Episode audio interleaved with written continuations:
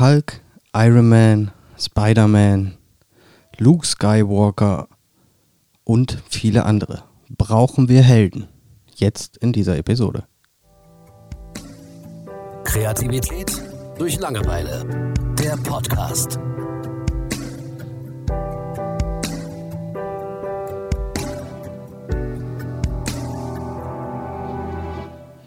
Ja, Julian, glaubst du, dass wir Helden brauchen? Mm, Also ich würde Helden jetzt vielleicht so ein bisschen mit Vorbildern gleichsetzen und sage ja. Ja, gebe ich dir absolut recht, aber ich meine eher in der Form von Comics, Film, fantasievolle Helden. Also Helden, die es nicht unbedingt auch in der Realität gibt. Ja, aber meinst du denn, ob wir die in der Real- Realität brauchen oder ebenso als Comics und Filme? Also was meinst So als Comics und Filme. du? Okay. Also so einfach für uns. Ob es jetzt, ob du damit aufwächst oder nicht, oder Dann kann ich ganz klar sagen, nö. ähm, na, also Comics habe ich keinen Bezug zu und so ist es auch dann bei den ganzen Marvel-Filmen und sowas. Und okay, Star Wars, lasse ich mich noch drauf ein. Ähm, die alten Filme, die alten neuen Filme, die ersten, die rausgekommen sind, die mochte ich schon sehr gerne. hast ja. du die anderen gesehen? Ähm, ja, ich glaube zwei Teile, die danach dann noch kamen, ja. Aber für mich sind Star Wars diese drei ersten Filme. Also auch eher eine Kindheitserinnerung statt Ja. wirklich Mhm. mögen. Ja. Okay, ich sehe das ehrlich gesagt ein bisschen anders. Aber dann haben wir einen guten Punkt, Nee, du siehst halt können. falsch, Thomas. falsch. Okay.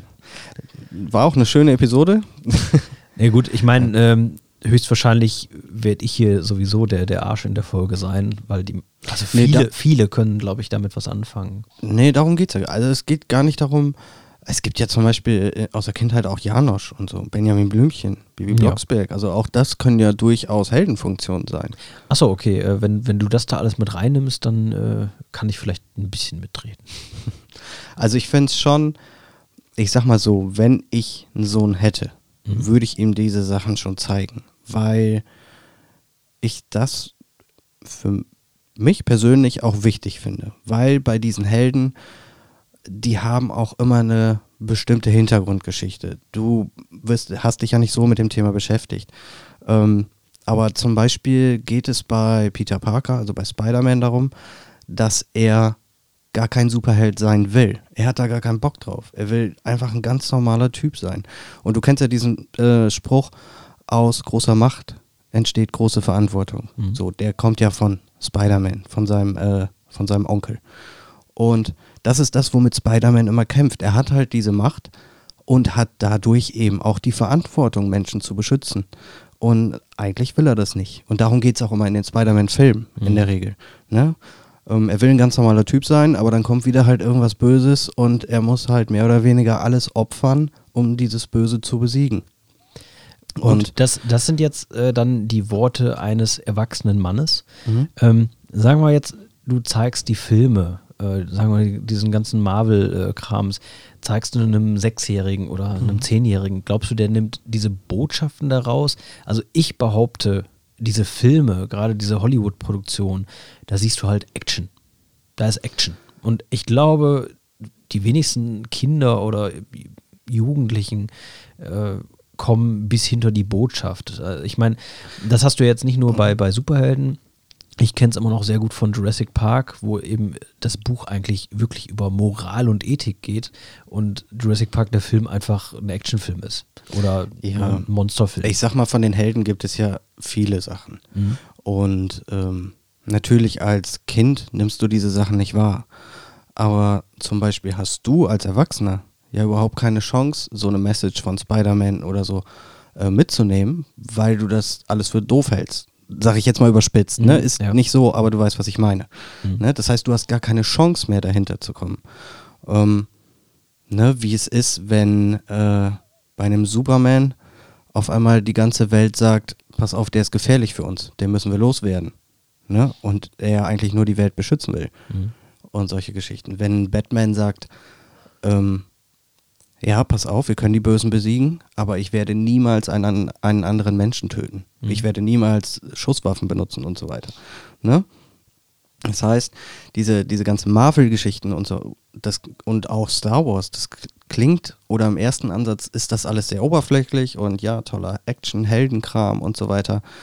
Aber diese Figuren, gerade von den Großen, von DC, Marvel, äh, LucasArts und so weiter, die sind so gut durchdacht. Da steckt eben so viel hinter, dass du das erst im Erwachsenenalter eigentlich begreifen kannst, Mhm. was da Sache ist. Ne? Und ich finde, wenn ein Kind damit aufwächst, ähm, dann geht es bei dem Superhelden ja oberflächlich ganz oft darum, dass sie erstmal alleine sind und sich ihrer Angst oder einer Gefahr stellen und auch im Laufe dieses Prozesses einfach wachsen. Und ich finde das äh, eigentlich einen sehr guten Ansatz für Kinder. Ne? Ähm, so wie es bei Ghostbusters in jeder zweiten Folge praktisch darum geht, dass man keine Angst vor Geistern haben muss. Wie es bei äh, den Turtles darum geht, dass die vier Brüder immer zusammenhängen, bei jedem gegen alles Böse. Oder selbst wenn du Kickers nimmst. Ne? So, es gibt ja immer Werte, die diese Serien vermitteln. Und ich finde das gar nicht verkehrt. Also wenn ich einen Sohn hätte, ich würde ihm das echt zeigen, weil ich auch finde, neben den Spaß, den er hat, er wird davon trotzdem irgendwas mitnehmen, auch wenn er es noch nicht versteht. Er wird zumindest lernen, ey, ein Superheld würde sich so und so verhalten. Mhm. Der würde halt nichts Böses tun. Der würde vielleicht andere beschützen. Ne? Vielleicht wäre mein Sohn auch dumm und denkt, er wäre der Größte der Welt und will alle anderen verhauen. Keine Ahnung. Aber ich würde schon hoffen, dass er was davon mitnimmt, weil das finde ich gerade so toll daran. Und es gibt zum Beispiel bei diesen ganzen Anime-Serien, die ja Erwachsene auch durchaus noch gucken, ähm, die aber als Kinderserien verschrien werden. Es geht fast immer um Freundschaft. Es geht fast immer darum, äh, sich für das einzusetzen, woran man glaubt. Mhm. Und ich sage jetzt mal, wenn mein Sohn mit 13 anfängt, gute Zeiten, schlechte Zeiten zu gucken, ist das jetzt nicht unbedingt förderlich. Nee. So, dann habe ich lieber ein Star Wars und einen kleinen Sohn, mit dem ich durch Disneyland rumrennen kann und wir beide haben Lichtschwert in der Hand. Mhm. Ähm, doch, das, das finde ich eigentlich cool. Ich weiß nicht, ob das nur so ein, so ein Nerd-Ding will ich jetzt nicht sagen, aber ich glaube, da steckt eine ganze Menge mehr hinter, äh, was man nicht erkennen kann, wenn man diese Welt nicht kennt. Mhm. Ja, ich sag mal, in diesen Soaps und so geht es ja wirklich um Drama, Drama, Drama. Und der eine schläft mit dem und der andere dafür mit dem. Und es ist richtig, äh, ich, also was heißt, es ist richtig? Ich sehe das schon so wie du und ähm, ich, ich habe ja auch, ich sag mal, Sendungen aus meiner Kindheit und so und das werde ich auch mit meinem Sohn gucken und ähm, ich werde ihm auch diverse Sachen zeigen, wo ich einfach Moral für mich so mit rausnehme, wo ich hoffe, dass mein Sohn das so sieht wie ich. Ne, dass, ähm, ja, klar, wie du schon sagtest, es geht letzten Endes ja immer so um, um Werte und was man seinem Kind davon mitgeben will. Und ich glaube, wenn du jetzt mit deinem Kind ähm, irgendwelche Superheldenfilme guckst und danach eben auch das Gespräch mit dem Kind suchst, dass, dass ihr darüber redet, was ihr da jetzt gesehen habt, ne, wofür steht denn dieser Held und so. Das finde ich dann echt gut. Mhm. Ne? Und ich glaube, das, das, das ist auch eine vernünftige Sache. Das, das äh, macht Sinn. Ne? Dass, dass du mit deinem Kind auch wirklich darüber redest, ähm, worum es da geht. Ne? Nicht darum, dass man Leute verkloppt. Ähm, das finde ich einfach teilweise in diesen Hollywood-Produktionen, dass es ähm, ja sehr darauf fokussiert ist. Ne? Dass äh, coole Gewaltszenen, cooles Kloppen und so, ähm, der eine das ist der stärkste. Also äh, ich glaube, das verbindet man schnell mit Superhelden. Ne? Die sind stärker als andere. Ne? Und das, das ist es ja so im übertragenen Sinne irgendwie eigentlich nicht. Ne? Und das finde ich dann eben wichtig, dass man auch die Kommunikation mit seinem Kind hat. Ne? Äh, so wie du das jetzt erzählt hast, wenn du das deinem Kind erzählst, glaube ich, ist das sehr gut. Ne? Eben, dass die Turtles, dass das Brüder sind, die immer zusammenhalten und dass Familie wichtig ist und ja, ähm, dass, dass man Schwächere beschützt, wenn man kann. Und klar, da brauchen wir gar nicht drüber reden. Also das ist für mich, für mich selbstverständlich. Und ähm, ich glaube, was das angeht, ähm, sind Superhelden eine wichtige Sache. Wie ich schon am Anfang gesagt habe, dass ich das mit Vorbildern gleichsetzen würde, ähm, das sehe ich dann ja eben auch so. Und ich glaube, da haben wir gesellschaftlich einen, einen größeren Nutzen von, wenn wir unseren Kindern Superheldenfilme zeigen, als ja, wie das halt heute so, so äh, angedacht ist, dass man Instagram und so als kleines Kind schon irgendwie sieht und ja, irgendwelche Rockstars und so, die sich halt irgendwann die, die Heroinspritze geben oder eben den, den Gnadenschutz setzen, das sind wohl die schlechteren Vorbilder, ne, die ihr ganzes Leben davon singen, wie scheiße alles ist und ähm, ich will jetzt gar nicht über, über sagen wir hier von Linkin Park der Typ. Ne? Ich habe großen Respekt vor dem Mann und find, ich finde es schade, dass er tot ist, dass sich das Leben genommen hat. Aber die Wahrheit ist eben, der kam sein ganzes Leben mit Problemen nicht klar. Darüber hat er gesungen, aber es ist dadurch nicht besser geworden. Und ähm, wenn sich Kinder jemanden wie ihn als Vorbild nehmen, ähm, ja, ist es halt fraglich, ob äh, sie damit irgendwie, ja, ob, ob sie sich damit helfen. Ne?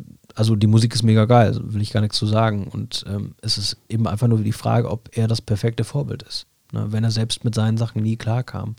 Und auch das will ich keinem zum Vorwurf machen, aber es ist eben so. Und äh, gerade so auch äh, in der Frauenwelt, wie sich äh, weibliche Künstlerinnen heute so geben, also ähm, ja, vielleicht bin ich da altmodisch, aber ich habe schon das Gefühl, dass es immer weniger Kleidung wird und immer äh, mehr Plastik dabei. Und ähm, ja, das ist die Frage, ob ähm, das die richtigen Vorbilder sind oder ob vielleicht dann ein Superman oder so ein bisschen besser geeignet wäre. Ne? Auch wenn es ein bisschen unrealist, unrealistischer erstmal wirkt. Mhm. Aber je mehr Plastik dann bei den, äh, ich sag mal, Vorbildern bei irgendwelchen Sängerinnen dazukommt, dann wird es ja auch immer, ja, irgendwie unrealistischer. Und äh, je mehr Filter man bei Instagram draufpackt, ähm, ja, da ist dann vielleicht der Superheld irgendwann realistischer als das Instagram-Topmodel. Ne? Absolut. Ähm, da, ich hätte noch zwei Sachen und zwar auf der einen Seite, welche Alternativen gibt es? Mhm. Ne, also ich sage jetzt mal, du hast ein Kind, was sechs, sieben, acht ist. Ähm, welche Alternativen gibt es, dass du ihm tatsächlich richtig tolle Vorbilder zeigst? Zum Beispiel jemanden, der am Boden liegt und trotzdem nicht aufgibt. Ne, so diese, diese Message, wie bringst du das deinem Kind rüber? Klar, du kannst es ihm sagen. Mhm. So, aber ich sag, unsere Kinder äh, werden einfach in der Medienwelt groß. Ja. Mit 6, 7, 8 haben sie noch kein eigenes Handy. Also ich hoffe, mein Kind wird dann noch nicht wissen, was Instagram ist oder was dann auch immer gerade aktuell ist. Aber diese, diese alten Sachen, die, weil Fernseh gucken wird es eh, oder lesen im besten Fall. Ich meine, wenn ich ein Kind habe, was liest, was Comics liest mhm. und nicht sagt, nee, ich will den ganzen Tag an der Konsole hängen, bin ich ja auch schon irgendwie froh. Und auch da werden ja die Sachen vermittelt. Mhm. Ähm, natürlich soll es auch Bücher lesen, ne? umso besser. Aber äh, ich, ich könnte mir keine Alternative vorstellen. So, wie, wie bringe ich meinem Kind diese Sache bei? Na klar, du kannst jetzt sagen, Onkel XY ist Feuerwehrmann, der rettet Menschen. Aber das kann ein Kind so schlecht greifen, finde mhm. ich. Ne? Ja, gut, ich sag mal, ähm, bis zum bestimmten Alter ist es, glaube ich, auch immer noch leicht, als Mama oder Papa Vorbild zu sein. Ne? Irgendwann, äh, ich denke, innerhalb einer natürlichen Entwicklung sind einem Eltern dann auch mal peinlich. Ähm, aber, Klar, aber da bist du ja nur da.